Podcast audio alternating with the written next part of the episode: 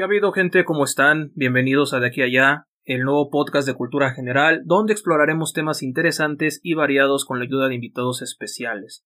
En este primer episodio queremos celebrar la apertura de nuestro podcast cortando el listón rojo todos juntos. Estaremos hablando sobre un tema importante de interés común que es el sector bancario y las finanzas.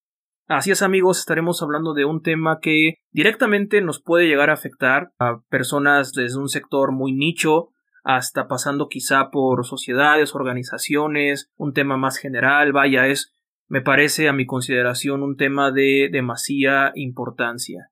Por lo tanto, tenemos a un invitado que él está ya inmerso en estos temas desde hace muchos años, alguien que nos va a venir a platicar más a fondo un poquito estos temas, y qué mejor que tenerlo como invitado en esta apertura. Además quiero hacer una mención especial porque no solamente viene a platicarnos acerca de estos temas, sino también que él es un gran amigo, una gran persona y de verdad quería que sí o sí estuviera aquí en el programa, en este podcast. Así que pues nada amigo, él es Joshua Álvarez, él es licenciado titulado, egresado por la Universidad Nacional Autónoma de México como licenciado en Administración. Joshua, bienvenido, espero que la charla sea amena, tengamos un aporte importante hacia la audiencia. Pues los micrófonos son tuyos, gracias por haber aceptado la invitación. Bienvenido amigo, ¿cómo estás? ¿Qué tal amigo? Muy bien, muchas gracias. Es un placer y un gusto estar aquí contigo y poder compartir contigo y con nuestro público realmente pues estos temas, ¿no? Que a final de cuentas día a día es un tema con el que nos sentimos muy relacionados, que lo vivimos y el cual pues llevamos manejando, ¿no? Como son las finanzas. Entonces, muchas gracias por, por presentarme, muchas gracias por la invitación y pues bueno,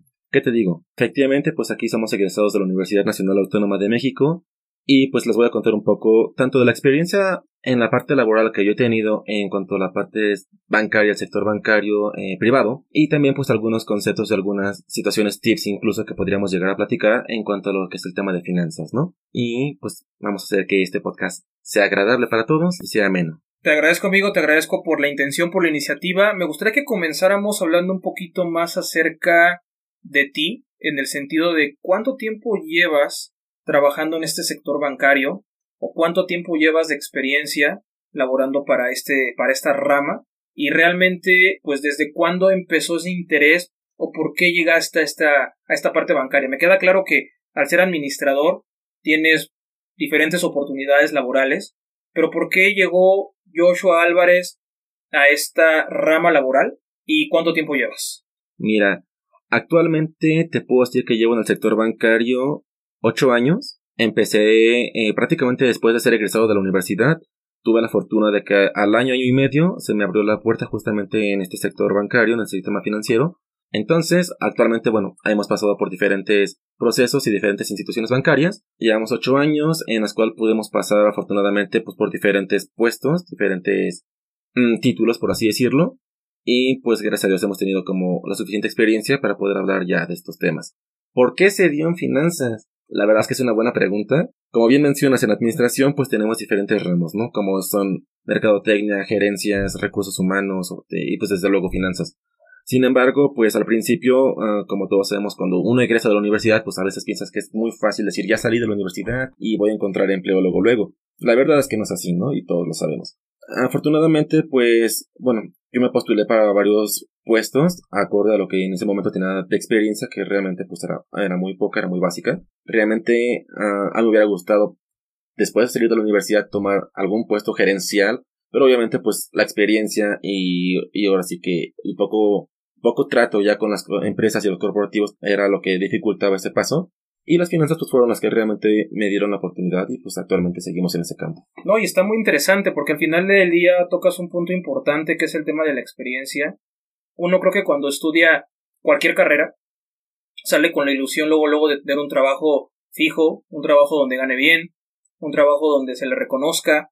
Creo que eso es un tema que tenemos hablando de ello muchos años, si no es que se seguirá hablando, donde más allá de la capacidad que tenemos como recién egresados, pues este tema de, que pues no tenemos esa experiencia, al menos, por supuesto, que hayas tenido la oportunidad, que no todos la tienen, de poder trabajar y estudiar, donde ahí de alguna manera generas esa experiencia laboral y puedes llegar a tener ahora sí, recién egresado, sabes qué trabajo tengo tres años trabajando en tal cosa, ¿no? Pero muchas veces también sucede un factor bien interesante, que es que terminamos en algo de lo cual no estudiamos de eso. En tu caso particular, se me hizo muy interesante poderte invitar porque justamente te fuiste a una rama justamente de la administración y creo que, como bien dices, ha sido una gran oportunidad por todo este aprendizaje que has tenido. Por supuesto que seguramente nos contarás algunos terrenos quizá oscuros, complicados, personales, laborales, no lo sé, estaremos hablando conforme avance esta charla. Y pues nada, simplemente creo que me sería muy interesante, amigo, que pudiéramos platicar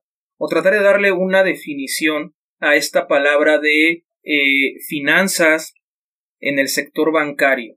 Sabemos que finanzas conlleva diferentes áreas, pues bueno, si nos ponemos a hablar de eso, podríamos hablar todo un podcast de cada una de estas áreas.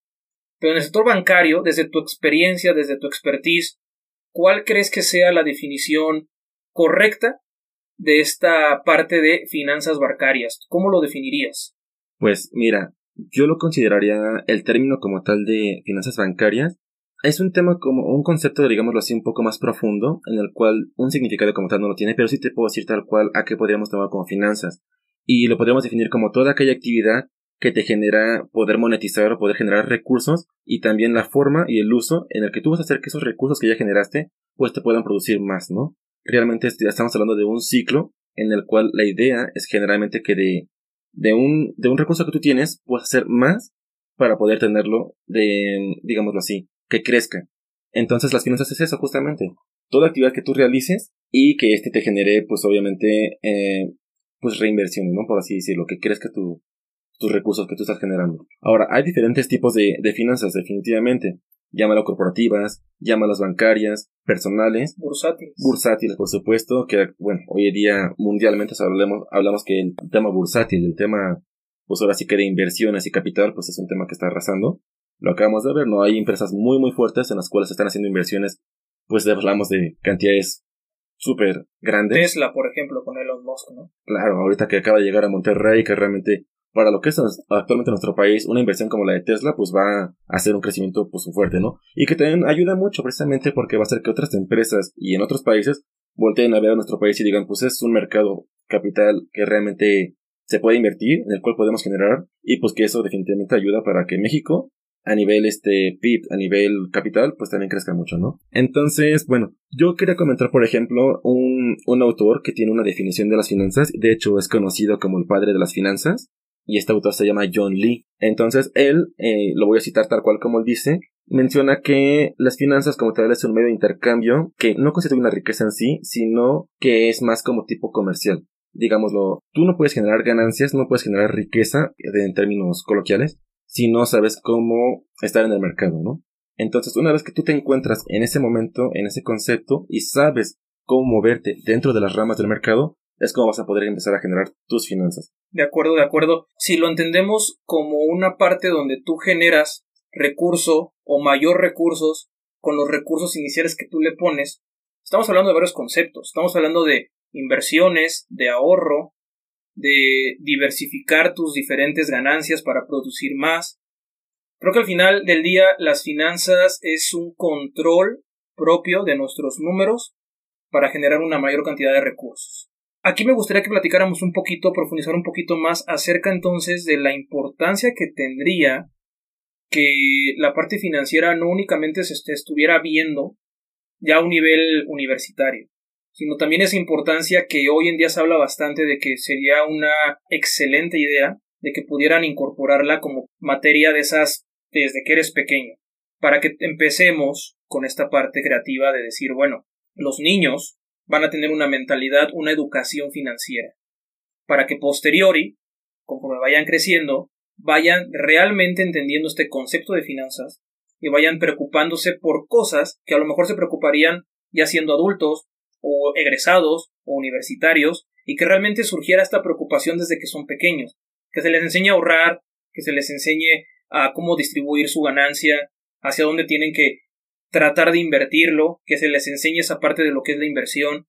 ¿Tú crees entonces que esta parte de financiera a la educación, al menos aquí en nuestro país México, pudiese ser una herramienta complementaria porque tampoco es una solución. Como tal no es el, el Pandora ni mucho menos, pero realmente pienso desde mi perspectiva, y tú que estás en esta parte financiera bancaria, tú lo ves como una parte que realmente sea integral que se le pueda dar desde pequeños, ahora sí que a los niños? Sí, claro, por supuesto que sí. Como bien mencionas, creo que es una parte sumamente importante para lo que es el crecimiento de humano, y este se puede tomar desde pequeños, claro. Con pequeños ejemplos, empezando desde los niños, como bien mencionas, materias, unos pequeños cursos a manera de que ellos lo puedan entender y que se les facilite para que con el día al día ellos vayan empezando a empaparse de estos temas y pues a su vez, pues obviamente tengan mayor conocimiento y mayor perspectiva realmente de cómo se está manejando, ¿no? Y podemos poner un ejemplo muy básico para niños. Supongamos, tu papá te da 5 pesos. Con esos 5 pesos tú compras un dulce. Entonces, tú como papá lo vas a guiar para decirle, tienes 5 pesos, te compras un dulce. Este dulce, ¿tú qué vas a hacer? No sé, lo vas a vender y tal vez lo vendas un poquito más, generaste uno o dos pesitos más, ya no tienes 5, tienes 7 pesos. Te da para poder comprar uno o dos dulces más, ya no tienes uno. Esos dos dulces los vuelvas a vender y ahora ya tienes 10 pesos. Puedes ahorrar 5 para en algún momento que tú lo necesites y los otros 5 vuelvas a comprar uno o dos dulces, dependiendo cómo tú lo estás manejando y si también estás viendo, por ejemplo, que ese dulce se vendió o lo cambias por otro, a manera de que tú puedas generar esa ganancia, ¿no? Porque aquí la idea es justamente lo que te comentaba en un principio, generar una ganancia. Si tú vas a comprar o a invertir en algo, es para que proyectes a futuro y para que tengas algo más. Si vas a hacer solamente una recuperación de lo que tú ya hiciste, te vas a quedar totalmente en stand-by y pues obviamente no vas a generar. Entonces, fíjate que actualmente se ha, se ha mostrado justamente interés en esa parte. Ah, actualmente, pues ese tema de cuestión de las finanzas para personas se maneja a partir de la universidad, ¿no? En la preparatoria es posible que sí se puedan empezar a implementar este tipo de materias, principalmente porque sabemos que ahí se manejan diferentes áreas, ¿no? El área socioeconómica, el área médica, el área de artes. Entonces, desde el área socioeconómica creo que sería interesante ya poder implementar como una materia optativa, no tanto como que te la impongan a manera de que tú te intereses por ella y después llegues con un concepto mayor, ya lo que son, pues ahora sí que las grandes ligas, ¿no? La universidad. Pero para los niños, actualmente sí se ha visto como ese interés y se están impartiendo por parte del sector bancario incluso cursos online en las cuales ya te dan así como esos temas en la cual tú puedes empezar a ver desde los conceptos básicos, obviamente digo para los pequeñines, como para ya la parte adulta, ¿no? Adolescentes, adultos, y cómo empezar tú a manejar las finanzas que actualmente tienes, a dónde vas con ellas, qué es lo que quieres y cuál sería la perspectiva realmente de lo que tú ves y de lo que tú quisieras. Entonces, esto nos da pauta para entonces hacer la pregunta eh, importante, una de las más importantes de esta charla. Actualmente, ¿cómo están las finanzas entonces en nuestro país? Yo entiendo que ahorita mencionas un tema bien interesante que es que se están dando programas, inclusive para pequeños, para casi casi cualquier persona que desee tomarlos. Sí. Pero de alguna manera se están realizando como opcional a quien quiera hacerlo. Sí, por supuesto, aquí no, digamos, no se impone. Ellos mandan la jornada laboral y dicen, ¿sabes qué? Tal institución bancaria va a ofrecerlo por vía online estos cursos, si te interesa, solamente regístrate, pon tu nombre, tu dirección de correo electrónico y el día que te toque tomar el curso, adelante, tú te sumas, ya vas tomando ahí todo, todo el contenido. Pero esta parte, por decir entonces, si tú como persona ya adulta dices, ok, ya me estás dando la oportunidad, yo decido si hacerlo o no pero en el caso específicamente que va dirigido hacia los pequeños, me imagino que ahí obviamente tiene que ser con un tutor, alguien tiene que decir, ok, si le interesa el curso o si quiero que mi hijo tome este curso, o cómo es esa oferta por parte del sector bancario para que los pequeños empiecen a tener esta educación financiera. ¿Cómo es que se maneja realmente? Sí, justamente como te lo comentaba en un principio. Al final de cuentas, como son niños, ellos pues obviamente lo que les gusta pues, son otro tipo de temas, ¿no? No van a estar tan involucrados en temas que realmente pues ya pertenecen a la sociedad. Entonces aquí sí es importante que los padres, sea mamá, sea papá o sean los dos, pues sí estén con el pequeño acompañándolo en el curso, para que ellos a su vez pues lo vayan ahora sí que orientando, ¿no? Entonces, este curso va dirigido para ese mercado pequeño, en el cual pues lo van más que nada con dibujos, con ejemplos que a ellos les llama la atención, claro. porque esa es la intención. Si tú les empiezas a hablar y hablar y hablar... Terminologías raras, pues vas, a, vas a aburrir, claro. Sí, por supuesto, el niño te va a decir, ¿sabes qué, papi? No me gusta esto, no me interesa, voy a ir a jugar. Entonces la idea es que tú aquí con proyecciones, con videos, con imágenes, llames la atención del niño y que el papá a su vez les esté explicando lo que ellos están viendo para que ellos generen como esa sensación de querer conocer más, de saber y por qué, ¿no? ¿Y qué hago? Y ahora visualizas la imagen que tú estás viendo en la pantalla con la imagen que tú tienes en la vida real y entonces lo puedes llevar a cabo. Porque tienes ese ejemplo y es el respaldo de tu papá o de tu mamá o del tutor que te está acompañando. Entonces cuéntame, eh, la situación que tenemos actualmente desde tu perspectiva, ¿cómo está actualmente esta parte de educación financiera bancaria? ¿Y qué podría llegar a pasar si realmente tuviéramos esta educación financiera bancaria implementada en niños? O sea, ¿cuál sería, o más bien, cuál es el ahora y cuál sería este futuro dándole esta, esta herramienta a los pequeños para que vayan teniendo esta educación desde que son pequeños hasta adultos. La visión tal vez tanto tuya como la bancaria de este tema? ¿Cuál es, ¿En dónde estamos aterrizados? ¿Y qué se podría llegar a hacer con esta educación? Mira, actualmente yo te puedo decir que el tema de lo que son las finanzas, eh, en este caso llamémoslo personales, ¿no? Porque va dirigido para ese tipo de, de sector, tal cual. No estamos hablando ahorita del sector bancario, estamos hablando de las finanzas personales en cuanto a familia, en cuanto a usuarios. Actualmente yo creo que es un tema que está tomando mucha relevancia, que hoy en día sí se le está poniendo la atención necesaria y en el cual pues, las instituciones financieras están haciendo los esfuerzos necesarios para que eh, los usuarios o los clientes que ya se encuentran dentro de pues tomen como más prioridad, ¿no? Que se acerquen más y que tengan más interés por, el tema. Hoy en día sí se está viendo más ese cambio. ¿Qué me mencionas acerca del tema de los niños? No están implementados los programas en las escuelas, eso es una realidad. No está como tal una materia específica, pero hablando de un futuro cercano, no hablemos de años o 20 años, yo creo que en un futuro cercano, hablando de unos 5 años o tal vez menos, podrían sí implementarse no una materia específica de finanzas, porque para ellos es matemáticas, pero sí una matemática un poquito más como enfocada al tema, no solamente sumar y restar, sino tal vez proyectar más allá de, en cuestión ya de los universitarios, sí implementar desde la preparatoria ya materias más enfocadas a lo que son las finanzas, y desde ahí pues también que te están dando, por ejemplo, prioridades, ¿no? Para tu primera tarjeta de crédito, por ejemplo, en el sector universitario. Para las personas o, jóvenes que no la tienen, es tu primer acercamiento con el banco, con las finanzas y cómo lo vas a manejar. Y definitivamente ya desde el sector universitario, allá el sector, digámoslo así, padres de familia, empresarios, este, gente que tiene negocios propios, pues sí, ya es como más importante que se acerquen a este tipo de conceptos. ¿Por qué? Porque al final de cuentas en su negocio pues es un tema que van a ver día al día y que si conocen más el tema pues les va a ayudar para ir creciendo. Para que si tienen alguna situación que en algún momento digan no sé qué hacer, tengo un problema este, con mis finanzas, ahora tengo tantos recursos y en qué puedo hacerlos, entonces tienes esos temas para poder decir, ok, tengo tales recursos, puedo invertir, esas inversiones me van a dar más recursos todavía, vuelvo a reinvertir, puedo generar o puedo ampliar incluso mi línea de negocio, ¿no? Entonces, pues creo que sí es un tema importante actualmente y que a futuro pues definitivamente tiene mucha proyección. Y de hecho también quería comentarte eso, que si hablamos en el sector laboral, pues muchos se van por cuestiones, no sé, de la mercadotecnia, ¿no? Publicidad, promociones, que les gusta más como lo llamativo. Y el sector financiero, al escuchar números, pues dices, no, o como no es lo mío, o no es el tema, preferiría no tocarlo. Pero realmente es un sector que está creciendo mucho y en el cual se tiene mucha actividad laboral, hay mucha oportunidad también hoy día. Ok, e-, entonces, ahorita que mencionas esta parte de que efectivamente eh, una gran masa de personas, tanto egresadas como gente que busca trabajo, se va por cuestiones más tal vez mercadológicas, eh, quizás hasta operativas, dependiendo también qué tanta experiencia puedan llegar a tener, porque tenemos este, este tabú quizá de que la parte financiera a nivel bancario, a nivel bolsa de valores, a nivel el que tú me digas que tenga que ver con finanzas, pues es como el más complejo de todas estas oportunidades laborales, ¿no? Por lo que tú mencionas. Es que son números, es que yo no le sé a eso, y realmente creo que al final del día o sea, obviamente son temas que, que si mientras más profundices, más complejo puede llegar a ser. Tanto por el tema de lo que vas viendo, vas aprendiendo, lo que tienes que interpretar, todo esto.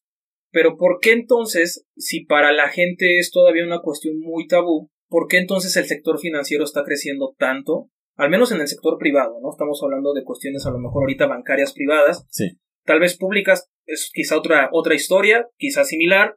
Ahorita platicaremos también un poquito de eso. Pero tu experiencia en el sector bancario es que estás viendo que cada vez hay más oportunidades, cada vez se requiere más gente que, esté capacitada o no, ya me dirás en estos temas, y qué tanto realmente es la oportunidad para que alguien que a lo mejor nos esté escuchando y que no sepa nada de esto, pero que se le haga muy atractivo los números, pueda realmente tocar esta puerta y decir yo quiero aprender esto, mi experiencia es muy poca, hay oportunidad de, o realmente es un nicho donde dicen tienes que tener sí o sí experiencia, si no, no puedes entrar. ¿Cuál ha sido entonces tu eh, bagaje, tu experiencia laboral que nos puedas compartir con la audiencia de que si se puede o no entrar relativamente sencillo a esta área bancaria de finanzas? Pues mira, hablar de que puedes entrar relativamente sencillo no es como tan fácil, porque sí te piden tu cierto grado de expertise, ¿no? Tal vez no domines un tema una función como tal, pero sí que tengas nociones básicas de tal vez el puesto que tú estás solicitando, ¿no? Ahora, queda claro que en el sector bancario pues encuentras diferentes tipos de puestos, desde el nivel operativo hasta ya un nivel gerencial, donde tú ya vas a ver realmente pues ahora sí que por tu área, por las personas que tienes a tu cargo y por los temas que tú vas manejando, ¿no? Entonces, eh, sí te puedo mencionar, por ejemplo, que sí hay oportunidad y tal vez sí te dan esa oportunidad de que desde que estás estudiando puedas ingresar al sector bancario, pero sí tener que demostrar que realmente estás estudiando y que estás como en pro de. Y tal vez hasta cierto punto no te van a poner como un horario completo, porque obviamente pues también dependiendo de la institución, pues es como te pueden generar como esa opción de decir, bueno, ok, estudias y trabajas, no te voy a también a dar los recursos que tal vez tú me estás solicitando porque pues, no tienes la expertise y porque estás estudiando, pero te puedo apoyar para que generes experiencia y a la vez pues, para que te apoyes económicamente, ¿no? Entonces sí se puede, siempre y cuando pues cumplas tú con los requisitos que el puesto te pide y que tengas también, y eso es una realidad, tanto la aptitud como la habilidad para poder generar esa, ese, ese puesto, ¿no? Esas actividades. Y ya si tú quieres realmente tener un puesto, digámoslo así, de un poquito mayor de jerarquía, tal vez no tenga la experiencia necesaria, pero tienes los conocimientos y tienes el nivel académico, sí te piden definitivamente pues que ya estés titulado, que ya estés egresado y que de ahí pues obviamente pues se te vayan abriendo como los campos dentro de, del sector, ¿no? Tú que estás en esta área bancaria me genera una, una pregunta que creo que también a muchos les puede surgir. A lo mejor hay alguien que dice, a ver, yo estudié, eh, soy actuario. Sí. Le doy súper fuerte a las matemáticas. Pero en la parte estadística, probabilidad o financiera, flaqueo un poco. Pero me interesaría entrar a una área bancaria. El área bancaria realmente busca un perfil de persona para que entre al sector bancario o se le puede dar oportunidad a alguien Ahorita dije actuario porque tiene que ver con matemáticas. Pero a lo mejor alguien que ha sido, no sé, eh, estuvo en arte por años. Ese perfil en automático se descarta porque no tienes ese conocimiento previo de eso, al menos una noción, o si sí se le puede dar esta parte de oportunidad tanto al actuario como al que estudió arte. O sea, e-, es una área donde verdaderamente hay una oportunidad real o también es compleja, porque hay trabajos donde hay que decirlo, realmente buscan un perfil. Sí, claro. Y el perfil te ponen 10 cosas y si las 10 cosas las cubres estás adentro. Y a veces no con toda la seguridad del mundo. Pero si yo, por ejemplo, dijera, bueno, yo tengo, estoy estudiando esto, o ya lo acabé, pero nunca he trabajado en el banco, pero me interesa hacerlo, ¿podría? O también surge la, la parte de que, ok, sí puedes, pero te voy a mandar a una área un poquito más abajo para que aprendas, y de ahí brinques. ¿Cuál es el proceso que sucede en ese sentido en el banco? Sí, mira, justamente es así como lo acabas de comentar. Realmente, si tú ya estás familiarizado en cuestiones de, del sector bancario, o tal vez no del sector bancario, pero sí en cuestiones de finanzas, de economía y demás, es hasta cierto punto un plus para que tengas como esa chance de poder ingresar, pero efectivamente tendrás que empezar en un área que tal vez no tenga tanta responsabilidad, pero que vas a aprender, que tal vez conozcas uno que otro tema y te vas a, familiarizar con otras áreas y de ahí te puedes empezar a empapar poco a poquito. Entonces, ya una vez que tengas, digámoslo así, un tiempo específico en esa área, en la que ya aprendiste, en la que ya sabes cómo se maneja tu área, podrías solicitar tal vez si hay alguna vacante o alguna oportunidad para poder moverte a otra. Entonces, sí está esa oportunidad, pero definitivamente pues sí tiene ventaja la persona que es de economía, un actuario. Entonces, digamos, el sector bancario no solamente es un tema, hablamos de muchas áreas muchas este, características dentro de un solo sector. Entonces, sí puede llegar un abogado que diga, yo no sé economía, pero soy de leyes, conozco la parte de derecho este, mercantil, derecho laboral, derecho financiero. ¿Tienes oportunidad de ingresar a la parte bancaria? Por supuesto que sí. Una persona que dice yo soy ingeniero en sistemas, por supuesto que te va a ayudar porque software y todo eso. Exactamente. Todos sabemos que el sistema bancario pues, se maneja también por programas, en cuestiones también, por ejemplo, los cajeros automáticos. Todos son software, todos son sistemas. Entonces, pues requieres de personas que tengan expertise en diferentes áreas, no solamente es economía. Es que justo, justamente te preguntaba así porque la siguiente tema que me gustaría platicar es, como lo mencionaste, la estructura que tiene un banco. Sabemos que no nada más es justamente esta parte de que sepas de números, tengas finanzas, tengas eh, economía, lo que sea, que tenga que ver con números.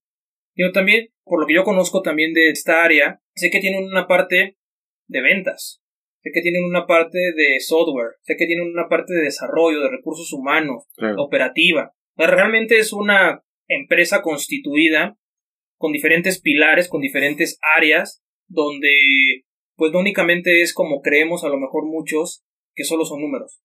¿cuál es esta estructura con la cual parte un banco para poder solidificar y poder construirse como banco. Además de lo que ya mencionaste de los, de los programadores, del desarrollo, o sea, cuáles son como las áreas también pilares para un banco, para que la gente sepa de que no necesariamente tiene que estar en el área financiera para poder entrar. Claro, pues mira, principalmente como tú bien lo mencionas, son eh, las ventas, ¿no? Ahora sí que si un banco no vende, no genera. Entonces, aquí es lo que nosotros conocemos como la parte de negocio, que comúnmente se conoce como sucursales, ¿no? Entonces, esa es una parte y un pilar fundamental dentro del sector bancario, que sí son las ventas a través de las sucursales. Este, y ya internamente, ya en el banco, pues también digo, lo que ya es la estructura organizacional, definitivamente, pues como todo, tenemos la gerencia, pues la gerencia pues se va a diferir en diferentes áreas, ¿no? Eh, finanzas, mercadotecnia, donde pues obviamente tú vas a dar a conocer tus productos, donde vas a manejar la publicidad en televisión, en spots, incluso, no sé, en unos camiones, ¿no? Que ahí los ves pasar por las avenidas anunciando tus promociones, eh, la parte de recursos humanos, la parte de seguros. Entonces, o sea, realmente es vasto, como dices, es totalmente una empresa constituida y pues como tal tiene diferentes áreas. Este, por parte digo, pues así tenemos como oportunidad y esa, básicamente, o sea, digo, puede ser más, incluso más grande, pero así algo básico, esas son las áreas principales, ¿no? Hay un tema que me interesa que seguramente estaremos hablando en, en otros podcasts, amigos, acerca de temas tecnológicos. Creo que es uno de los temas que más se está hablando hoy en día, con todo lo que está teniendo auge y demás. Y una pregunta que le voy a hacer en tu rama, en lo que tú estás haciendo de finanzas bancarias y demás, a lo que te dedicas, ¿cuál crees tú que sea la herramienta tecnológica actual que más les está funcionando a ustedes? O sea, Puede ser un software, puede ser algo de robótica, puede ser algo de inteligencias artificiales. ¿Cuál es tú lo que has visto que digas, esta herramienta no solamente nos va a mejorar la capacidad de rendimiento, sino también puede que evolucione el tema bancario para el rendimiento hacia, hacia los clientes y demás? Pues mira, yo te puedo decir tal cual que hoy día un, el área, porque es tal cual el área que realmente está haciéndose muy fuerte para el sector bancario, definitivamente es la parte tecnológica. Más que nada por la era digital en la que estamos viviendo, que hoy día pues ya todo lo manejas a través de tu app, a través de tu móvil, en la cual tú ya puedes hacer depósitos, transferencias, pagos de servicios, pagos de créditos, solicitar préstamos. Entonces, yo creo que el área tecnológica es la que realmente ahorita tiene una proyección muy fuerte y que sí, definitivamente, con el paso del tiempo, va a seguir evolucionando. Sería un error grandísimo que, que estando en un auge, en un crecimiento en esta actualidad, pues te quedes estancado. Obviamente, pues habrá mejoras, habrá nuevas actualizaciones, nuevas interfaces, nuevos productos incluso, que pues se van a ir manejando, ¿no? Pero sí, si tu pregunta realmente hoy día cuál es, yo creo que el área tecnológica es el área que tiene mucho impacto dentro del sector financiero. Ok, de acuerdo. Te lo pregunto porque, hoy lo mencionas, o sea, sería, desde mi punto de vista, igual lo comparto y lógico que uno de los sectores más fuertes para un país, inclusive para la economía, no tomara también riendas en decir, bueno, me subo al barco de toda la tecnología que está evolucionando. ¿Qué puedo hacer yo para esa tecnología, sumarla a lo que yo hago, adaptarla y poder también evolucionar junto con esto, ¿no? Sí. Porque creo que es bien importante. Lo menciono también porque llegamos al punto donde hay mucha tecnología, y eso me gustaría saber más que nada como tu punto de vista más personal, tecnología que pudiese llegar a sustituir a cuestiones laborales personales que a lo mejor un software o una inteligencia artificial te ahorre el trabajo de cierta cantidad de personas. Es un tema delicado, pero me interesa saberlo desde la parte bancaria. ¿Qué es lo que ustedes o lo que tú consideras que está pasando en el banco ante este auge que está viendo? Porque realmente yo pienso que hay muchas áreas o muchas funciones que personas tienen que a lo mejor con una nueva herramienta podría haber recorte de personal, podrían evitar a lo mejor quizá pagar ciertas nóminas, tratar de optimizar recursos, que al final del día para mí el valor humano es muy importante para cualquier organización únicamente bancario, es un valor, es oro puro, pero es una realidad que las cosas como hoy en día están pueden llegar también a tocar esa puerta a los bancos y decir, a ver, con esto justamente optimizas recursos. ¿Te gustan los números? Vamos a hablar de números. ¿Tú qué piensas con respecto a ese tema? Mira, es una realidad, como bien mencionas, que, que la parte tecnológica, pues definitivamente está haciendo un cambio completo, ¿no? Y no solamente en el sector financiero, sino en cualquier sector. Todo lo que tenga que ver con comercio, economía y demás, pues va a ser un cambio radical. Aquí, a como yo lo veo, es qué tan preparado estás tú para el cambio. Ah, obviamente, pues sí, eh, muchas veces te va a generar incertidumbre. ¿Qué va a pasar? ¿Y ahora qué voy a hacer? Y todo eso. La realidad es que hay que estar tranquilos, hay que adaptar el cambio. Eso es definitivamente. Si tú traes esa mentalidad de adaptación, de adaptarte y de, y de, ¿cómo decirlo? Ser parte del mismo cambio, todo cambia y todo es mejor. ¿Por qué? Porque a final de cuentas, todo va para allá, todo va enfocado a eso, a un cambio. Entonces, es una realidad y sí, sí es fuerte decirlo que sí se puede generar recorte de personal, sí obviamente pues va a haber cambio de la tecnología a lo que es o al potencial humano, pues sí. Pero también como lo mencionaste y es un muy buen punto, cambiar lo que es realmente ese trabajo humano, ese, esa capacidad humana a manera de la inteligencia artificial, pues eso no va a cambiar nunca. A final de cuentas, si la tecnología en algún momento llega a fallar, tiene algún punto débil, no lo va a mejorar otro, otro robot, otra tecnología. Lo va a manejar una persona que está detrás de esa aplicación, detrás de esa tecnología, y es la que le va a dar esa mejora.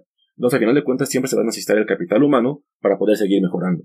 Entonces, es ahí donde te digo, la cosa nada más es adaptarte y cambiar. Eso es lo único. Eso es a como yo lo veo. De que sí puede mejorar, yo creo que sí, optimizar recursos, definitivamente. Pero a final de cuentas, un cambio te va a generar un costo. Y ese costo pues, se va a ver reflejado también en otro tipo de sectores. Por ejemplo, un es un tema que igual eh, lo platicábamos incluso fuera del podcast. Ajá. O sea, ¿cuál es realmente la función de un banco? O sea, ¿qué es lo que hace que el banco tenga esa importancia para la economía en un país? Estamos hablando ya a nivel muy general de banca privada, de banca pública, de banca de cualquier índole. Inclusive hasta podemos hablar el tema de las criptomonedas, que también es una, una economía digital que está, existe, está, tiene bastante tema de dónde hablar de eso, pero al final manejan recursos, manejan economía, manejan dinero. ¿Por qué los bancos? Y a lo mejor es una pregunta que es quizás está muy sencilla de responder, pero me interesa saberlo sobre todo también para que la gente podamos llegar a ese entendimiento total y global de este concepto bancario. ¿Por qué el banco? ¿Por qué de su importancia para, para una sociedad, para una economía? ¿Cuál es verdaderamente ese, ese perfil que tú dices, es que el banco es importante por esto, por esto y por esto. ¿Cuál crees tú que sea como esos puntos importantes? Pues yo creo que el banco es parte importante totalmente de la economía porque al final de cuentas es ahí donde tú, como usuario, como cliente, pues depositas tus recursos, ¿no? Al final de cuentas lo que te comentaba, el banco tiene diferentes tipos de productos. Uno como cliente, como usuario, si tú lo que realmente quieres es generar, vas a invertir, vas a ahorrar para poder generar. Pero también el banco te ofrece otro tipo de oportunidades como lo que te mencionaba tú quieres hacerte tu propio negocio, puedes generar un préstamo.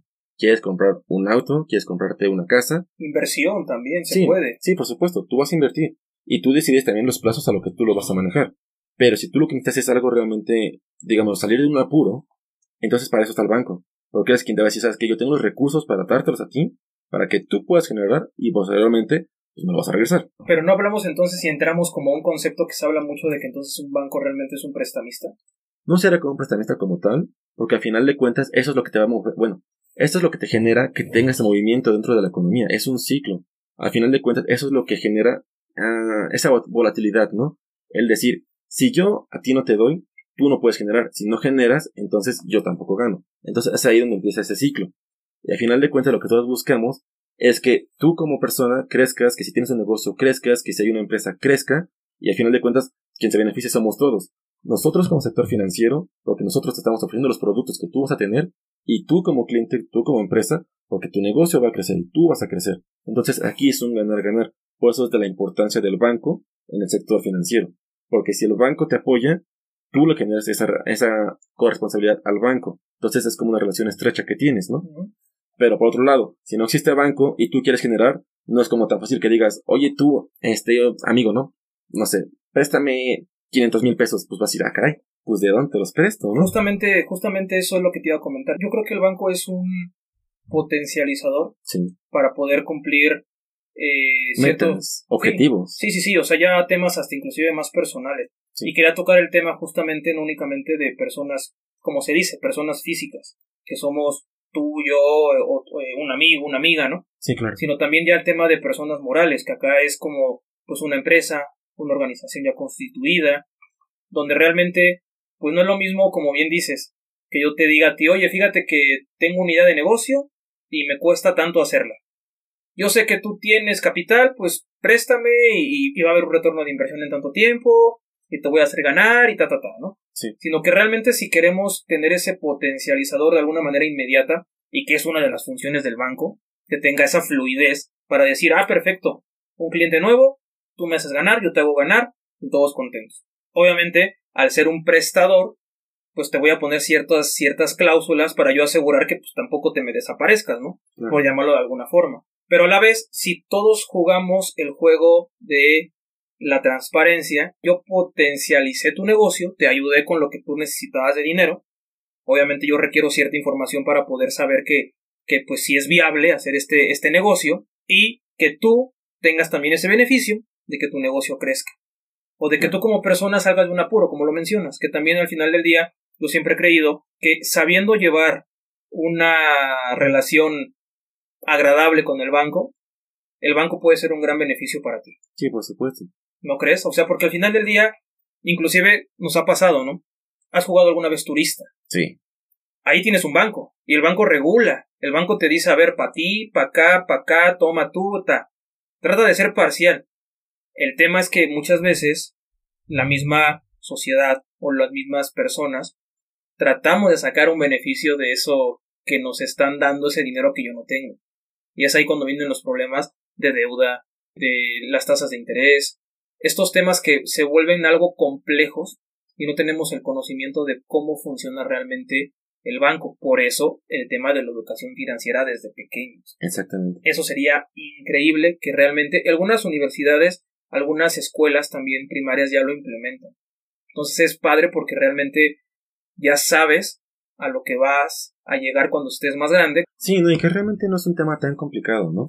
A final de cuentas, todos sabemos, y es un tema que muchos hemos eh, llegado a escuchar tal vez hasta en alguna plática o algo, en el que te dicen, tú no puedes gastar más allá de lo que no tienes. Lo mismo pasa con un banco. Tú tienes una tarjeta de crédito, tienes 10 mil pesos de crédito, posiblemente. Entonces, tú no puedes gastarte más allá de los 10 mil pesos, porque al final de cuentas, si no tienes cómo solventar el pago, llámese mensual o, o como tú lo estás manejando, pues no vas a poder tener más. Si tú te atrasas, obviamente la calificación que tú tienes como cliente o como usuario va a empezar a bajar. La confianza empieza a bajar.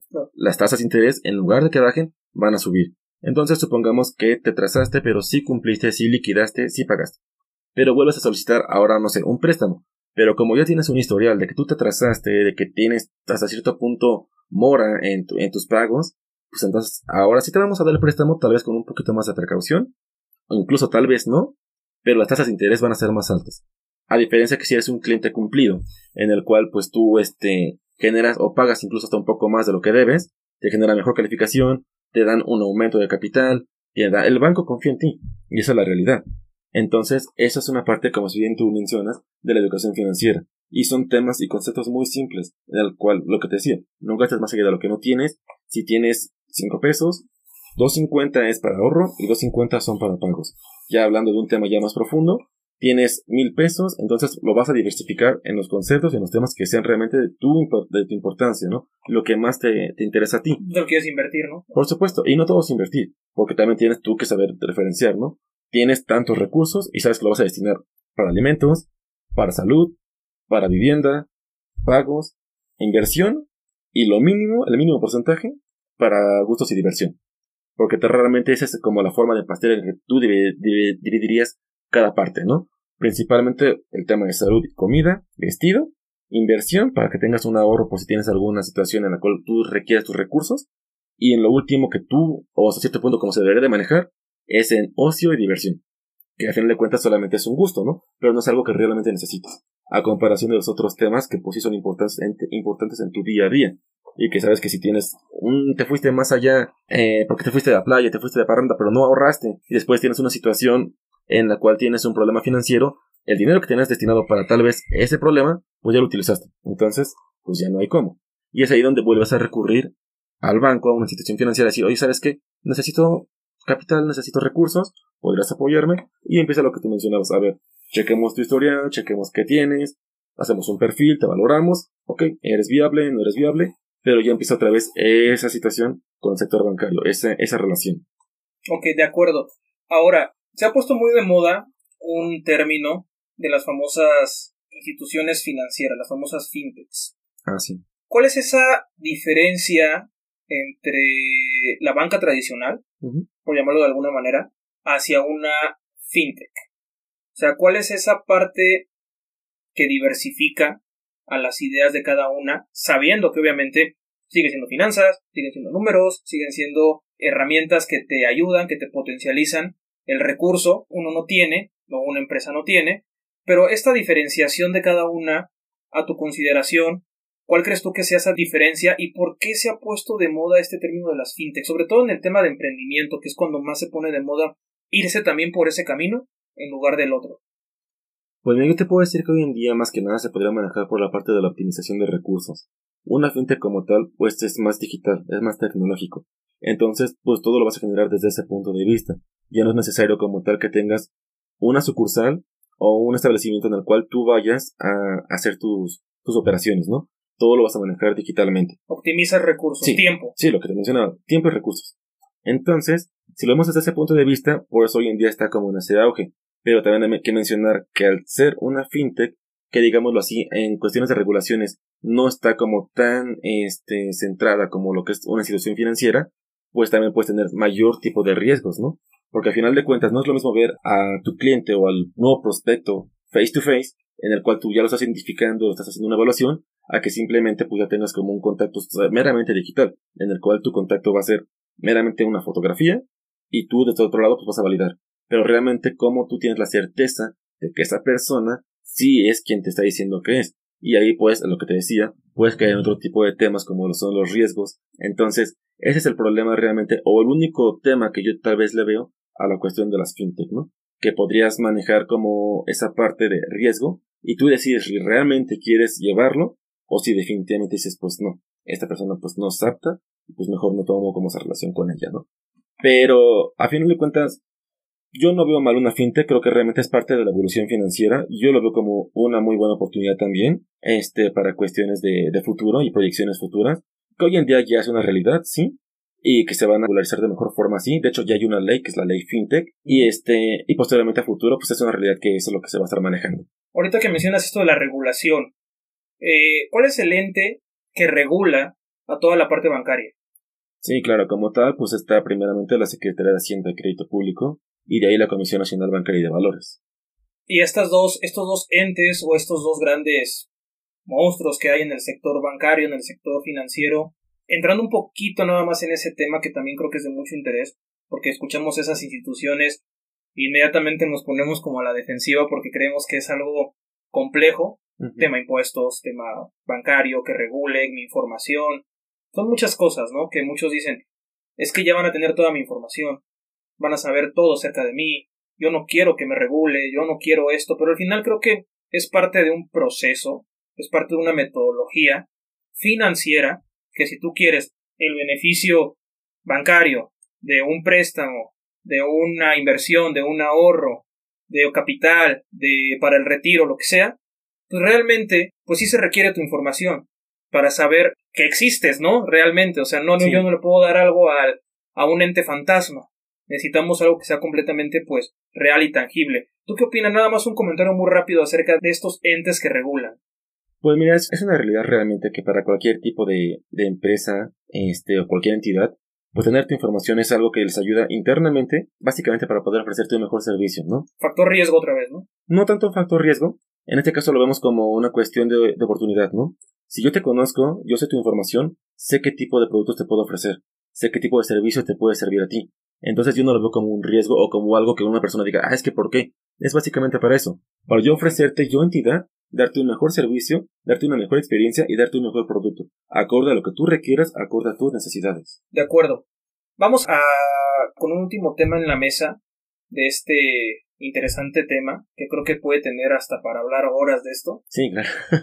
sí, es que si, si, nos, si nos vamos a cada tema a profundizar, nos llevamos una hora, ¿no? Sí. Pero a ver, cuéntame un poquito, hasta donde te sea posible, el que nos cuentes eh, un poquito más de tu experiencia en, en qué áreas has trabajado, si se puede saber algunas áreas bancarias en las que tú hayas estado y algunas cosas de las que haces, de manera muy general y también para que la gente conozca y diga, ah, suena interesante, me interesaría aprender más, conocer más, me genera esa curiosidad, leer, investigar.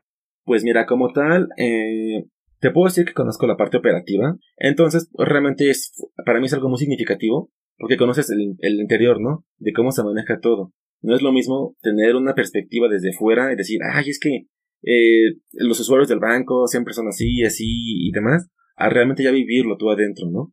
Y pues obviamente desde ahí, gracias a Dios, más bien se me fueron presentando esas oportunidades de ir creciendo. Claro, por tu desempeño. Ah, sí, el desempeño, este, habilidades más que nada.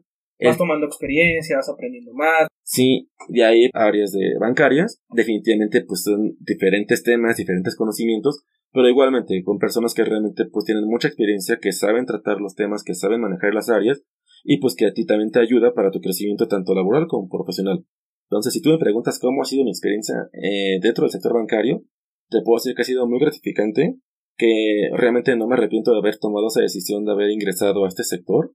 Es un sector que tiene mucho crecimiento, que tiene mucha proyección y, y decirle a las personas, al público que realmente pues que, que no le tengan miedo a las finanzas, que no le tengan miedo al sector bancario, que tal vez la perspectiva que se tiene desde afuera o tal vez por una mala experiencia puede cambiar si se dan como ese acercamiento a lo que es este sector, ¿no? Y definitivamente, pues lo que comentábamos desde un principio, eh, si pueden y tienen la oportunidad y tienen el interés de poder tomar ciertos cursos, de relacionarse, de ingresar a estos temas, pues será mucho mejor, porque en cuestión personal, pues les va a ayudar mucho para cuando ellos o quisieran tener algún negocio, quisieran tener algún emprendimiento y para si ya lo tienen, generar más.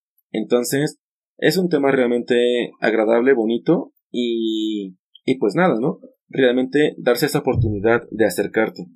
Ok, entonces para concluir este tema, me gustaría que nos contaras una reflexión. Ahorita ya, ya dijiste una muy, muy interesante de que no le tengamos miedo a los números, a las finanzas, a este sector que muchas veces está muy con tabús, con estigmas. Sí. Pero ya desde una parte quizá más enfocada a lo que tú has reflexionado de estar trabajando en este sector ocho años, ¿Cuál sería la reflexión entonces que le podemos dar al tema finanzas bancarias, finanzas personales, eh, inclusive a tus mismas finanzas que tú digas es que yo me manejo de esta manera y por eso puedo dar este consejo? ¿Qué reflexión nos podrías compartir tanto para mí como para la audiencia? Pues yo creo que te la podría decir en una sola palabra incluso, inversión. Invierte para ti, invierte para tu futuro y, y lo que te decía, visualizar realmente cuáles son tus áreas de interés, ¿no? Para qué campos y qué realmente es lo que necesita esos recursos a los que tú les vas a dar ese, pues ese destinamiento, ¿no? Entonces, yo qué les puedo decir, básicamente sí, este, dense la oportunidad de generar incluso un plan financiero, un plan personal de, de sus recursos, destinen los recursos para cada área a la que realmente ustedes lo necesitan, pongan el porcentaje necesario de un 100% qué requiere un 30, qué requiere un 20, qué un 50, qué un 5, y sobre eso, entonces empezar a generar ya tu, tu mismo ciclo, ¿no? Financiero. De acuerdo, yo también comparto mucho esa parte. Creo que al final del de, día, digo, poco a poco nos iremos conociendo más amigos eh, también de mi persona. Yo creo mucho que la parte de la inversión es una excelente opción. Si todos tienen la posibilidad, hasta con un capital muy pequeñito, sí. puedes generar grandes cantidades. Si no sabes cómo hacerlo, si tienes miedo al hacerlo, si prefieres mejor seguirlo ahorrando en el cochinito, realmente hay otras herramientas que pueden hacer que ese cochinito engorde en días. O sea, no le tengan miedo a la parte de la inversión, al tema bancario. Yo sé que tiene, como le vuelvo a repetir, y lo repito porque en verdad mucha gente con la que he platicado y he compartido tiene ese tabú en la cabeza y sí se vale por una mala experiencia como mencionas. Claro. Pero realmente perderle este miedo es importante porque en verdad hay bastante, bastante beneficio de ello. Siempre también es muy importante que tú mismo sepas, investigues, preguntes, te asesores para que sepas en dónde vas a entrar. También es bien importante como cualquier cosa en la vida, ¿eh? Por supuesto, claro que sí. Mientras más informado estés, mucho mejor. Te va a dar mejor, más seguridad, más tranquilidad y por supuesto pues te va a dar como esa pauta para tomar una decisión, ¿no? De saber si realmente es o no lo que tú deseas. Sí, y efectivamente por eso quise traerles amigos el primer capítulo, un tema que yo considero pilar en la vida de una persona, que es justamente estos temas de educación financiera, del tema bancario y demás. Sí, el tema bancario es importante y estos temas creo que en verdad muchas personas tenemos, como les mencionaba, eh, el, la cosquilla o queremos saber acerca más a profundidad de cómo es esta vida dentro de. Lo que nosotros nada más vemos como clientes, pues no lo es el todo, por eso es importante que tengamos invitados que nos puedan venir a contar estos temas de una manera muy tranquila, muy chill, las cosas como son. Sé de antemano que también hay cosas que es confidencial y yo admiro mucho y respeto mucho que hayas tenido la oportunidad de venirnos a contar estos temas, que realmente creo que, que porque al final del día es compartir ese mensaje. Y el de mañana alguien diga, le perdí el miedo a invertir porque escuché este podcast y realmente me ayudó y quise investigar y quise saberlo. Que es al final del día la intención de todo este su programa de, de aquí a allá. Bien, amigo, vamos a pasar entonces a la siguiente sección. Este ya es momento más chill, ya más relajado, ya puedes respirar. Hijo. Ya puedes estar más tranquilo porque te veo así como todo serio. No pasa nada, no pasa nada. Yo sé que, que esto es este a lo mejor nuevo para ti, completamente válido. Otra cuestión más del objetivo de este podcast, compartiendo un mensaje interesante, productivo, agradable, bonito hacia toda la audiencia. Pero aquí vamos a abrir amigos con una sección que yo sé que les va a gustar, porque vamos a contar con algunos invitados cómo fue que nos conocimos, sobre todo con los invitados que tengo tiempo de conocernos, que realmente tenemos por ahí este pues alguna anécdota que nos ha unido, algo chill, algo ya fuera de lo cotidiano del tema que estuvimos hablando. Y me gustaría platicar con esto, amigo, de que diéramos dos pautas. Una, el cómo nos conocimos, que creo que es interesante porque también mucha gente se siente identificada el, el saber cómo eh, se conoció el que está hablando con el, con el que está platicando. Creo que es esa empatía padre. Sí, sí, sí. Y una anécdota que tú digas, esta anécdota no se me sale de la cabeza porque es muy chistosa, muy graciosa, porque no sé, X, ¿no? Lo que tú quieras platicar. ¿Qué nos podrías contar? Cuéntanos. Híjole, la verdad es que si hablamos de anécdotas, no acabaríamos. Es un Creo que de tendremos- horas, seis horas. Bastantes anécdotas. La mayoría, si no es que te puedo decir que un 95% han sido bastante chistosas, muy curiosas. Pero yo creo que en esta ocasión te dejaré a ti que empieces con la anécdota. ¿Cuál ha sido, experiencia, por supuesto, que más, no sé, como ha repercutido, ¿no? Y la forma, ¿por qué? Ok, vale, yo me aviento la anécdota, pero tú entonces comienza con el cómo nos conocimos. Pues cómo nos conocimos, pues realmente fue, pues fue así como muy curioso, ¿no? Yo me acuerdo que la primera vez que te vi, así que te conocí, fue este, en el viaje de graduación. Ah, porque hay que meter un poco de contexto. Sí. Estudiamos en la misma universidad, somos ambos licenciados en administración, egresados de ahí. Ya después cada quien agarró su camino, pero por eso menciona el tema de graduación, por favor. Sí, justamente. Entonces, yo recuerdo que esta fue la primera vez que te conocí. Todavía no teníamos así como esa oportunidad de haber parlado, pero de primera vista fue esa vez, ¿no? Entonces, yo recuerdo, y dime tú si no fue así, fue en un evento del Super Bowl o ya fue otra ocasión. Me parece que fue otra ocasión, porque yo también recuerdo que realmente cuando igual te conocí por primera vez te vi fue en este viaje. Ajá. O sea, eh, tenemos amigos en común que se reúnen, se reunían, se reúnen para eventos deportivos Sí, y, y bueno, no puede faltar el Super Bowl, una final de Champions League, todo esto. sí, claro. Y pues bueno, yo que recuerde, en ninguno de esos eventos coincidimos todavía, sino hasta ese viaje. Ya después cuando, ahora sí, en un evento de estos, Ajá. ya nos presentaron de, ah, pues este es Joshua, Dante y ta, ta, ta, ¿no? Sí, entonces sí fue justamente así, ¿no? O sea, ya cuando realmente tuvimos ese primer acercamiento ya de poder hablar, fue justamente en un evento deportivo. Sí, bueno, pues como todos saben, pues hay, hay lugares, ¿no? En los que se especializan más en, en situaciones deportivas, eh, en el que es un ambiente más, ¿cómo decirlo? Es- Eso es muy agradable. Porque pues a final de cuentas, pues El ambiente se pone de, al- Sí, todos eh. al momento, todos en sintonía. Es que es como muy entre familiar, muy deportivo, o sea, tienes como todo, todos los condimentos para pasar realmente un momento agradable, ¿no? Entonces, en esa, en esa ocasión yo recuerdo que nos habíamos puesto de acuerdo eh, justamente unos amigos y dijimos, pues vamos a ver el evento, vamos a ver el Super Bowl. Ah, sí, adelante. Y de repente, un amigo, y este, lleva a Dante. Y a mí me dice, ah, pues te presento, ¿no? Dante, un amigo, un amigo. Y dije, ah, pues sí, creo que ya te conozco, ¿no? Ya te había visto. No, pues que sí, creo que sí. Y empezamos a platicar. Empezamos a platicar, vimos el evento, todo. Y, y ese realmente, digamos, fue una experiencia muy tranquila. Ahí no fue como que haya pasado algo fuera de lo normal, como generalmente siempre nos pasa. Pero, digamos, fue, fue la, la primera forma como nos conocimos. Ese día tuvimos este, una plática muy amena después del evento, platicamos, tuvimos puntos de vista, coincidimos en muchos. Eh, sacamos temas pues realmente como de interés, que dijimos, órale, no sabía, tú, no, yo tampoco. Y de ahí empezó como a surgir ese interés por esa amistad. Posteriormente, pues dijimos, oye, pues si nos vemos, platicamos, ah, pues sí, adelante, ¿no? Y empezó como esa, esa situación de generar, ah, oye, voy a ver a, mi amigo, a este compa, vamos a platicar. Y de ahí como generamos más confianza. Y, y también como esa situación de decir, ah, pues este es chistoso, ¿no? Como que de repente hace cosas que, no sé, no me hubiera imaginado, tiene cara de serio y realmente está loco. sí, pues realmente, como bien mencionas, o sea, fue muy curioso que haber cursado pues prácticamente toda una carrera juntos. Sí. Y prácticamente hasta el final conocernos, ¿no? Y es ahí cuando decimos, o cuando eh, siempre yo trato de tener como esa idea en la mente, no te cierres a conocer personas. Nunca sabes cuándo va a llegar uno de tus mejores amigos a tu vida, o una persona que te va a dejar huella, una persona que va a hacer eh, algún comentario, te va a ayudar en algo, tú le puedes ayudar o vas a aprender. Puede pasar lo que sea. O sea, el tema es, pues que realmente no hay que cerrarse.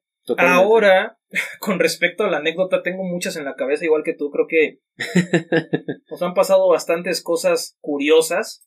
Voy a ponerles un, un término, un término, si es un adjetivo calificativo.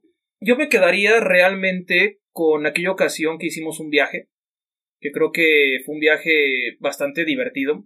Hicimos muchas cosas, eh, sobre todo la parte de irnos de viaje, desconectarnos un poquito, poder ir a disfrutar a la playa. Fuimos a Vallarta, si no mal recuerdo. Sí, justamente. Fue un viaje tipo medio express, porque fueron creo que cuatro días, tres, tres noches, algo así, creo. Sí, fueron alrededor, sí, cuatro días, tres noches, pero aparte lo más chistoso fue que dijimos, en uno o dos días, ya está el viaje, ya se hizo, vámonos. Sí, sí, sí, fue de esos planes que salió de la nada y vámonos. Y realmente creo que todo lo que vivimos en ese viaje, las experiencias, las risas, las anécdotas, creo que ahí fue también un momento donde fortaleció mucho la amistad. Sí. Pasamos por momentos eh, pues divertidos, momentos fuertes, creo que realmente ahí también conocimos versiones nuestras, que realmente respetamos a la personalidad de cada quien, que al final, pues como cualquier relación social, no todo es color de rosa, creo que tenemos momentos donde conocemos a la persona si está contenta, está de mala, si está triste, si está enojada, si está divirtiendo, si está seria, y es cuando verdaderamente conoces a tu amigo, ¿no? Entonces, ese viaje creo que anecdóticamente, pues yo recuerdo mucho, por ejemplo, la parte cuando llegamos, lo primero que hicimos fue dejar nuestras cosas. Por suerte, el hotel donde nos hospedamos estaba dos cuadras de la playa. Sí, sí. Quedaba muy cerca, caminando llegábamos, pero súper, súper rápido. Y me acuerdo mucho que nos pusimos en una palapa, que a ti te daba todo el sol porque está, porque no cabías. Y ahí platicamos, pero realmente creo que fue una charla súper amena. Esa clásica charla donde nada más vas, te sientas en la playa, reflexionas, platicas, tomas unos tragos eh, y la estás pasando bien con los amigos. Creo que ese momento para mí del viaje, más allá de todo lo que nos pasó, que podríamos hablar horas de eso también, eh, para mí fue el momento más bonito, más padre de ese viaje y de la convivencia que hemos tenido.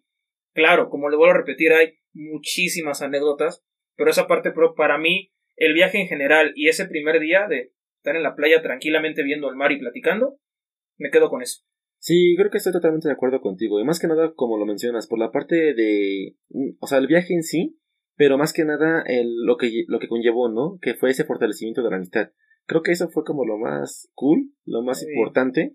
Y, y realmente saber, ¿no? Que para cualquier situación dices, pues sí es mi amigo, o sea, así está. y, y, eso es como que lo más satisfactorio.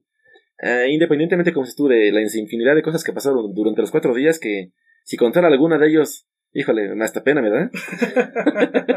sí, sí, debería de darte pena, amigo. Me, da vergüenza nomás acordarme.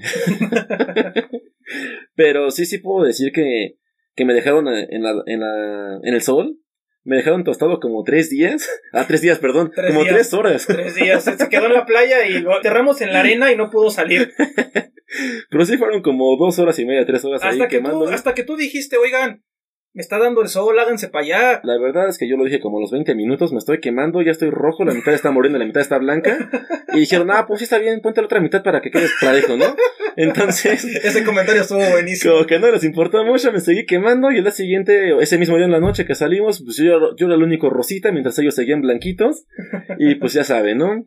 ahora sí que. Sí, fue, fue muy divertido y la verdad que, que creo que esa, esa anécdota es la que le podemos contar el día de hoy me gusta este contenido porque ya después, espero que no sea la única vez que tengamos el podcast, amigo, podamos platicar otra anécdota. Sí, claro. Y así hacerlo interesante para que la gente también se quede intrigada de qué más han convivido, qué más han hecho, qué más todo, ¿no? Sí, por supuesto, claro que sí, con mucho gusto. Buenísimo. Vamos a terminar, amigos, entonces con la última sección, si también te parece, Joshua. Sí. Vamos a pasar con una eh, parte muy interesante que quiero platicar con cada uno de mis invitados. Vamos a hacer un top 5 Vamos a ponerle un numerito, vamos a ponerle un poco de jiribilla, un poco de caché a esto. Ok. Vamos a hablar de... A ver, aquí tú dime. Te, lo voy, te voy a dar dos opciones. ¿Deportistas o futbolistas? Que sé que son temas que a ti te agradan. Ok. Top 5, tú dime si de uno o del otro. Y aquí viene la parte interesante. Quiero que hablemos de deportistas o futbolistas que te hayan dejado eh, alguna enseñanza o que tú digas, es que este deportista a lo mejor quizá no fue el mejor, pero a mí en ese momento de mi vida o en ese momento me dejó este mensaje y por eso lo pongo como mi top 5, ¿no? ¿De qué te gustaría hablar? Yo creo que de futbolistas. Ok, vamos entonces a poner un top 5 de futbolistas, amigos. Quiero que me digas para ti los 5 mejores entonces que ha habido. Puede ser de la historia, es, es libre. O sea, que tú me digas de la historia, que te gusten, que digas me dejó una enseñanza sin un orden, simplemente mencionar cinco, a lo mejor lo quieres ordenar como tú quieras, así que pues vamos a empezar, cada quien va a decir uno, decimos por qué, para ponerle sabor, ¿no? Para ponerle interés. Claro, claro. Y ver qué onda, a ver, cuéntame. Pues mira, yo creo que lo dejamos sin números, precisamente para no caer en ese tipo de debates del por qué, que no sé qué, para mí es mejor, sí, sí, sí. Pero definitivamente en mi top 5, y tú lo sabes, entra Lionel Messi, ¿no? Y no solamente hablamos de la actualidad, del porqué de su presente y de todo lo que ha ganado, porque pues, sabemos todo lo que ha ganado. Y independientemente de eso, el tipo realmente es un gran futbolista. Es una persona que en una genialidad te cambia el partido, ¿no? No te puede hacer tal vez nada en 60 minutos, pero en los últimos dos minutos te puede sacar algo y te resuelve el partido. Ah, no te puedo decir tal cual si él me ha dejado una... Bueno, sí, yo creo que sí me ha dejado un aprendizaje. Y es realmente el... Yo creo que si realmente conocemos la historia de Messi, no tal cual el futbolista, sino la persona, es una persona que jamás se dio por vencida. Que tuvo situaciones complicadas y creo que muchos o tal vez algunos sepamos de eso, que fue por la cuestión de su estatura, que realmente era una persona muy bajita, en la cual por lo mismo pues era como no era apto para tal vez practicar el deporte, ¿no? Porque no tenía pues el físico, no tenía la estatura, no tenía incluso el forje del cuerpo, ¿no? Sí, el, Era una persona pues delgadita. El prototipo adecuado para hacer el deporte. Exactamente, entonces, y mucho más pues, para la, la función que él desempeñaba en el campo. Sin embargo, pues él jamás se dio por vencido, su sueño siempre ha sido ser el mejor futbolista o demostrar sus habilidades, y pues se sometió a tratamientos, se sometió a situaciones para poder pues generar un, un cambio realmente en su estado físico y a veces, muchas veces dicen, ah, pues es que es la persona que es como el favorito, el consentido, el que por el puro apellido gana todo, ¿no? Y tal vez, tal vez, podría ser así, para muchas personas. Pero como yo lo veo, creo que es una persona que realmente, pues siempre ha estado ahí presente, que, que tú lo ves y aunque muchos digan, no, pues es una persona que no habla, yo lo veo y realmente es un capitán en el campo, es una persona que va, habla, este, se mete, dirige y que motiva, ¿no? Que el simple hecho de que esté presente ya tienes para que el equipo esté motivado. Vayan perdiendo o vayan ganando, eso no importa. Y, y, lo que te decía, lo que él me deja realmente es eso, él nunca darte por vencido, el siempre perseguir tu sueño y en este caso, este, siempre, siempre ver hacia adelante. ¿Por qué mirar atrás? No, siempre hacia adelante. Y que aunque ya hayas ganado, nunca sabe más seguir ganando. Eso creo que es lo que a mí me deja. Nunca, nunca es suficiente. Aunque esté, aunque ya hayas ganado, ¿por qué no querer seguir ganando? Ok. Claro. Y no, no hablamos por temas de ego simplemente porque puedes, y si puedes, debes de hacerlo. Si tienes la capacidad, hazlo. ¿Por qué guardarte? ¿Y por qué decir hasta aquí cuando puedes dar un poco más de ti todavía? De acuerdo, mira, muy respetable el punto de vista que acabas de dar con respecto a Messi. También pienso que es un futbolista importante, un futbolista que de alguna manera revolucionó el fútbol en los últimos años. Sí. Hablando de, de un talento nato como futbolista y creo que eso es lo que le va a seguir dando pues cuerda para continuar estos un año, dos, dos años más que yo creo que ya le quedan de alto rendimiento por el tema talento, ¿no? Sí. Bueno, realmente, como les platicaba amigos, esta parte viene como cada uno su opinión. No vamos a entrar mucho en debate de que sí, sí, que no, por eso no le ponemos un número, ni mucho menos. Así es.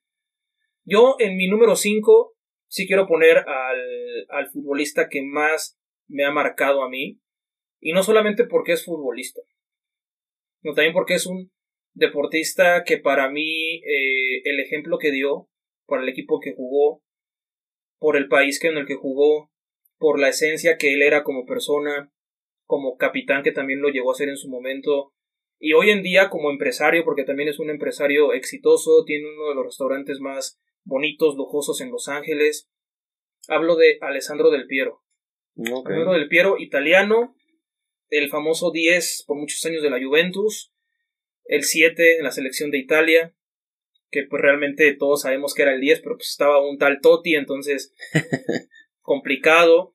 Este personaje yo recuerdo que cuando era niño y me empezaba a gustar el fútbol, desde muy temprana edad me gustó el fútbol, me gustaban los deportes en general, eh, competí en alto rendimiento en algún deporte, ya después les contaré de qué deporte hablo, pero realmente cuando empecé a ver el, el deporte del fútbol a nivel mundial, me llamó mucho la atención.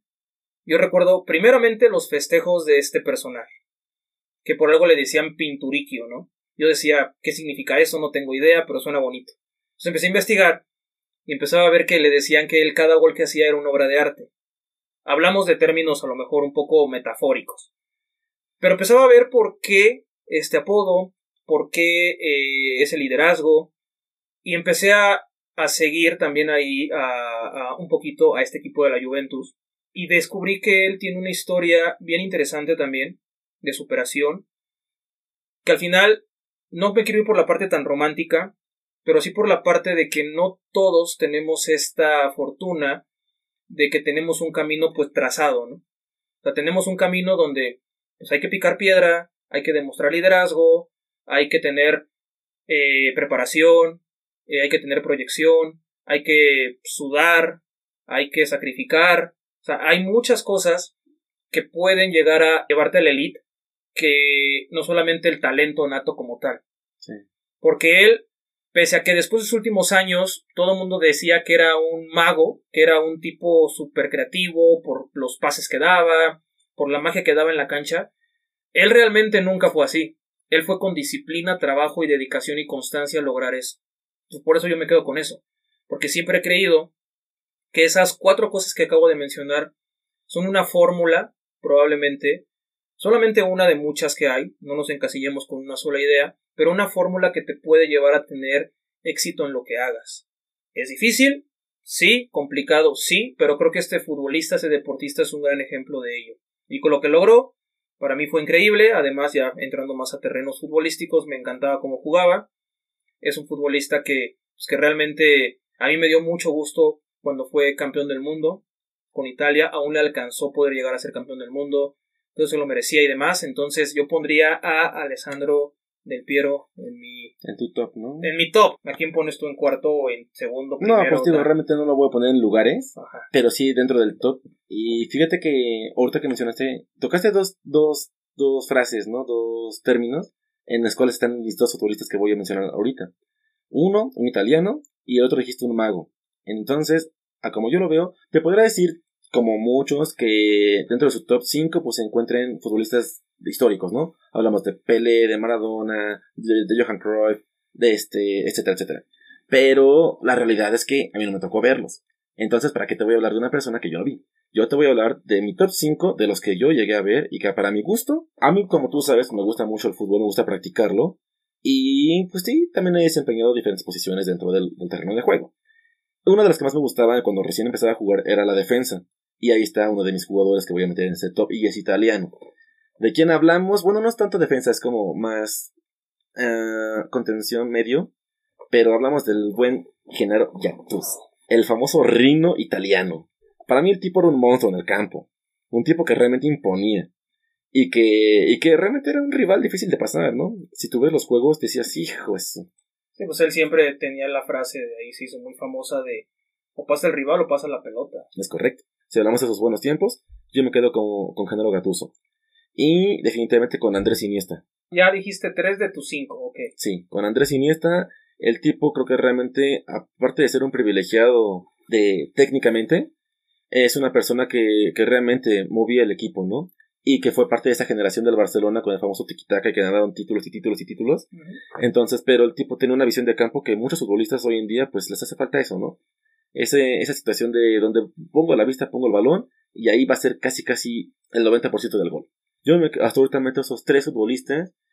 Me quedaré, ¿sabes también con quién? Con Philip Lam, alemán. Ok. Una persona que también súper entregada, que tanto en selección como en club siempre dio el todo por el todo, un referente y quien tú dijeras, soy un alemán, Philip Lam, un capitán que para ser alemán su estatura era bajita. Sí, era jugador. Ajá. Con estatura pequeña. Sí, digo, más que nada por la cuestión del país, ¿no? Que ahí todos sabemos que pues, los alemanes son altos. Sí. Entonces, pero es un tipo que para mí realmente merece estar dentro de ese top. Sí, un todoterreno. Sí. Ok, vamos a dejarlo hasta ahí o ahorita me dices tu primero. O el último que falta en tu El lista. último. Yo en mi lista también voy a decir tres de golpe. Uno de ellos tuve la fortuna eh, de poder verlo jugar. Voy a tratar de hacer esto, tratar de mencionar como diferentes posiciones también. Entonces me voy a ir con la portería. Voy a mencionar a Gianluigi Buffon. Buffon, híjole, hablar del, para mí, el mejor portero de la historia es bien interesante porque yo recuerdo que hace algunos años, un poco antes de poder verlo jugar, me tocó ver un video de él donde tú como, como niño que eres cuando te gusta el deporte, normalmente quieres ser el goleador, quieres jugar de delantero. Hay posiciones que dices, ay no, como la portería. Sí. Entonces, ese video habla de, de un grupo de, de niños que les están preguntando, ¿y tú qué quieres ser cuando seas grande de, de en, en qué posición de fútbol quieres jugar? No, pues yo delantero. No, que yo quiero ser el 10. No, que yo, o sea, nadie decía portero, ¿no? Entonces, me gusta ese video porque los niños están diciendo que quieren ser como tal, como tal, como tal. Y de repente les dan la sorpresa de que viene a platicar con ellos Bufón. Entonces entra Bufón y todos los niños así de, "Eh, Bufón. No, sí. Se emocionaron, se pusieron felices. Y al final, por el mensaje que les da Bufón, porque también eso me sorprendió, el que Bufón tenga esa, ese diálogo con estos pequeñitos. Y al final del día, los niños querían ser porteros. No tanto por la presencia de él, sino por lo que el bufón les dijo. Es que ese, ese video lo recomiendo mucho que lo vean porque es un video muy eh, eh, motivacional en el sentido de, de cómo una persona puede lograr inspirarte y decir, ok, a lo mejor no quiero ser portero, pero sí me gustaría llegar a ser como él porque pues es un ejemplo. Buffon tiene esta parte muy solidaria con las personas. El hecho de que sea tan esta parte humana para mí es justamente eso, ¿no? Que eh, se me hace interesante el cómo podía llevar la parte de ser el portero de Italia, el portero para muchos el mejor, y a la vez tener esa, esa calidad humana. Sí. Entonces Buffon para mí es un gran ejemplo y un gran líder también. En tercer lugar, tengo que poner a un jugador, cada vez que yo lo veía decía, su risa me contagió. Creo que ya sabes a quién hablo. Oh, por supuesto, la sonrisa del fútbol. De Ronaldinho. Sí, claro. Ronaldinho, independientemente de, de la diversión, creo que el ponerle la pasión a lo que te gusta hacer rompe muchos límites. O sea, cuando tú le pones pasión a algo, no tienes barreras que superar. O sea, realmente esas barreras se transforman en un momento de superar algo y ya. No lo ves como barrera. Y creo que Ronaldinho al final del día nos demostró que en la vida se puede hacer lo que te gusta hacer, hacer tu trabajo bien, pero también sonreír Sí, y disfrutarlo. Entonces, lo veía sonriendo en todos lados. Él tenía un balón en los pies y él lo llegó a decir. El balón es parte de mi cuerpo. Me gusta, es mi amigo. Por eso lo disfruto. Pero el tipo te contagiaba y realmente tú ves las entrevistas o ves la opinión de jugadores que convivieron con él o tuvieron vestidor con él y te van a hablar de cosas increíblemente emocionantes de lo que él era como, como deportista, ya no tanto como futbolista, ¿sabes? Sí. Entonces pongo Ronaldinho. Eh, mi penúltima mención igual eh, fue un jugador que, que me ha hecho ver el fútbol de una manera muy diferente. Creo que además es probablemente la potencia en una sola palabra como deportista. Voy a hablar de otro brasileño que también me tocó ver jugar, ya no, ya no tanto, pero sí me tocó verlo todavía. Hablo de el fenómeno de Ronaldo. Claro, sí, claro. De Ronaldo, híjole, quienes lo vieron jugar saben que cuando estaba encarrerado no había manera de frenarlo. Y te hacía magia o con la pura potencia, y eso para mí se te traduce en algo. Si tienes tu objetivo claro, no hay quien te frene. No importa quién sea el rival, no importa quién tengas enfrente, no importa. Tú vas a llegar a tu objetivo si lo tienes claro. ¿Qué quiere decir eso? Aunque hay obstáculos, caídas, derrotas, siempre el sol sale el día siguiente y puedes seguir tu camino, siempre y cuando tengas tu meta bien clara. Y él la tuvo. Lastimosamente, la lesión que lo marginó con el Inter de Milán, donde se fractura la rodilla que ya no volvió a ser el mismo, pues el mundial que ganó tenía media rodilla, que realmente ahí también es un ejemplo de mi objetivo es ser el campeón del mundo. Quiero darles alegría a mí, a mi país, a mis compañeros, a la afición, a todos. Aunque no pueda, lo voy a pelear hasta el final. Porque esa es una mentalidad que también muchas veces tenemos de, pues ya, me lastimé la rodilla, me lastimé la espalda, pues ya se acabó, ¿no? Y tal vez sí.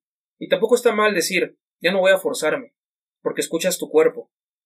Pero creo yo que cuando tienes ese sueño, nada te va a frenar. Totalmente de acuerdo. Nada. Entonces, ahí llevo hasta ahorita mis menciones. Sí. Ojito que no hemos hablado como de los mejores del mundo. Probablemente Messi entra en esa terna. Sí, seguramente. Estadísticamente hablando. Sí. Pero, pues nada más, ¿eh? Este hemos dicho jugadores que no, yo creo que nadie se esperaba. Venga, tu último jugador. Híjole, fíjate que en mi último jugador tengo ahí una paridad, ¿no? Tengo un 50-50. Uno es un italiano, también. Y el otro es mexicano. Entonces, ya hablamos de un italiano. Yo creo que está queda con el mexicano. Y la verdad es que eh, para él, de hecho, por él fue que también le empecé a agarrar el gusto al fútbol. Y fue también por lo que empezó a, no tanto a verlo, sino a jugarlo, ¿no? Y hablamos del buen Rafita Márquez. Aparte de Rafa Márquez mundialmente conocido, yo creo que no te tendría nadie por qué decir algo. Es sí, no, yo creo que hablando totalmente de su carrera futbolística, no hay nada que decir. Sabemos dónde estuvo, cómo jugó, todo lo que aportó. A nivel selección, un líder. Y justamente eso, es un líder nato. Era una persona que hasta cuando el equipo estuviera tan mal, él era el que daba la cara y te podía dar el partido incluso. Una persona que siempre estuvo para sus compañeros, que estuvo para su país. Tal vez alguna que otra circunstancia, obviamente porque pues también hay situaciones, en las que tal vez hubo como ciertas situaciones que se presentó, ¿no? Con la selección mexicana. Sí. Pero a final de cuentas fue una persona que siempre se entregó de la A a la Z. Y que hasta el final dio lo mejor de sí. Y cuando dijo ya no puedo más, ya no puedo más. Pero yo creo que es una persona que realmente, y yo en lo personal admiro mucho. Y te digo, como fue por él que empecé realmente a ver el fútbol con más agrado y por quien empecé a jugar fútbol y justamente como defensa. Pues realmente mencionas un jugador bastante importante para País México y que seguramente toda la escuela barcelonista lo recuerda como uno de los mejores en su posición, liderazgo. Yo recuerdo mucho una anécdota de él. No recuerdo exactamente contra quién era el partido, pero estaba Ronaldinho, estaba un tal Iniesta, un tal Xavi, y el tiro libre se lo dejaron a Rafa Márquez. Sí. O sea, a ese nivel de liderazgo era Rafa. Acto seguido, Rafa mete gol. O sea, era esa confianza, saber que tenías un líder. Si te fallaba Ronaldinho, que raramente lo hacía, te fallaba ese tridente en la media cancha o cualquier jugador, inclusive el mismo Messi que todavía le tocó jugar con Rafa, sí. les fallaba, sabes que estaba Rafa. Y que Rafa te podía poner un pase de gol, Rafa te podía defender, Rafa te podía meter un gol. Tenías ese liderazgo. Y creo que esa parte de liderazgo es con lo que comparto contigo. Sí. En mi caso, y para terminar, eh, también se me complica un poco el poder decir uno. Yo creo que voy a decir, para mí, el mejor de la historia. Obviamente no me tocó verlo, pero afortunadamente eh, me he puesto a ver muchos videos de él. Pero yo recuerdo que, que mi padre me decía, tienes que ver ese futbolista para que realmente entiendas el fútbol y por qué y ta, ta, ta, ¿no? El clásico comentario. Seguro sé quién es. Entonces dije, a ver, obviamente entendamos, son diferentes épocas, sí. son diferentes cosas, pero por lo mismo, pienso yo que él tuvo más adversidad de lo que hay ahora. Muchos van a decir, es que nunca jugó en el fútbol de más alto nivel. Es que lo curioso Cuando los futbolistas de alto nivel venían a jugar contra él, él los hacía ver mal. Eso es lo que a mí se me hizo espectacular. Y no por nada tiene tres mundiales. Hablamos del rey del fútbol, Pelé. Como te digo, o sea, cada quien tomó un parámetro, tú futbolistas que has visto. En mi caso, también la mayoría, este sí no lo puedo dejar fuera yo de ningún debate porque para mí, de hecho hace poco vi un video cuando lamentablemente se nos fue Pelé como deportista, yo creo que no hay deportista que no lo conociera. No hay persona que no sepa quién es Pelé. Claro, y que no hablara bien de él. Y que no hablara bien, porque aparte tenía eso que para mí es indispensable.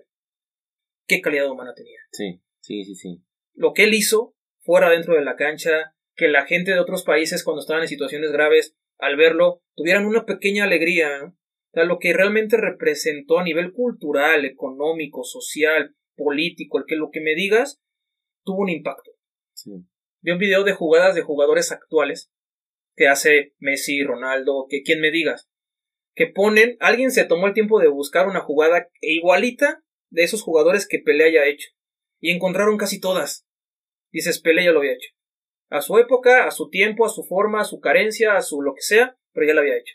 Jugadas de quien me digas. Entonces cuando vi ese video dije, wow, ya había visto cosas así porque me había puesto a investigar un poquito, pero creo que esa alegría, y hasta mismo Ronaldinho también lo ha, lo ha dicho, él para mí fue mi sonrisa.